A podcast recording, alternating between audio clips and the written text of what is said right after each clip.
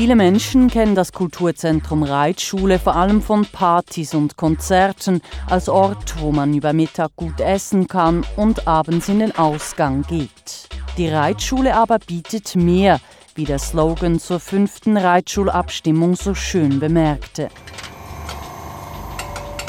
Versteckt ganz hinten links im Innenhof verbirgt sich die Druckerei. In Betrieb genommen wurde sie bei der Rückeroberung der Reitschule Ende der 80er Jahre, erzählt Dominik Imdorf vom Kollektiv. Verschiedene Aktivistinnen haben bei der Wiederbesetzung der Reitschule die Absicht, äh, mit einer äh, Druckmaschine, mit einer alten Offset-Druckmaschine, die Utopien, die im Haus kultiviert und gelebt werden, ähm, einem breiteren Publikum äh, zugänglich zu machen. Mittlerweile bietet die Druckerei der Reitschule neben Offset auch Sieb- und Digitaldruck an, macht Grafik und Illustrationen.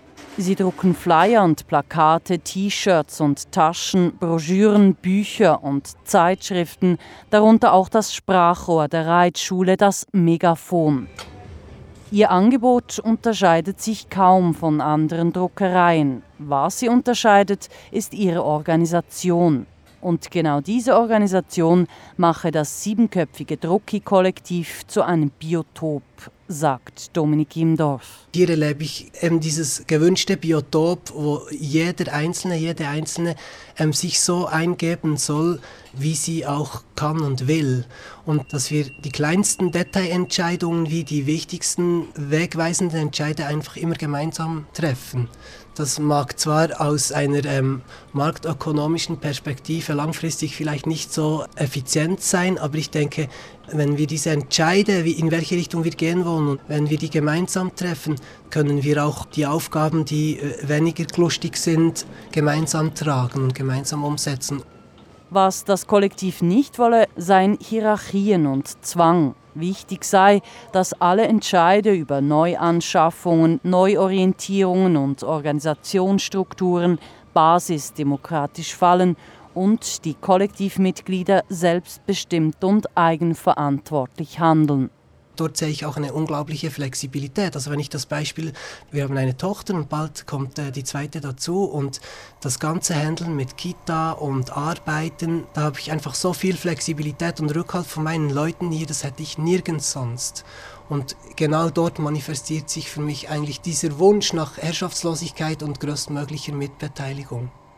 In der Druckerei arbeitet niemand 100 Prozent. Viele haben Familie und sind noch in anderen Projekten und Arbeitsverhältnissen engagiert. In der Druckerei arbeiten sie, wenn es Arbeit gibt. Bezahlt wird im Stundenlohn.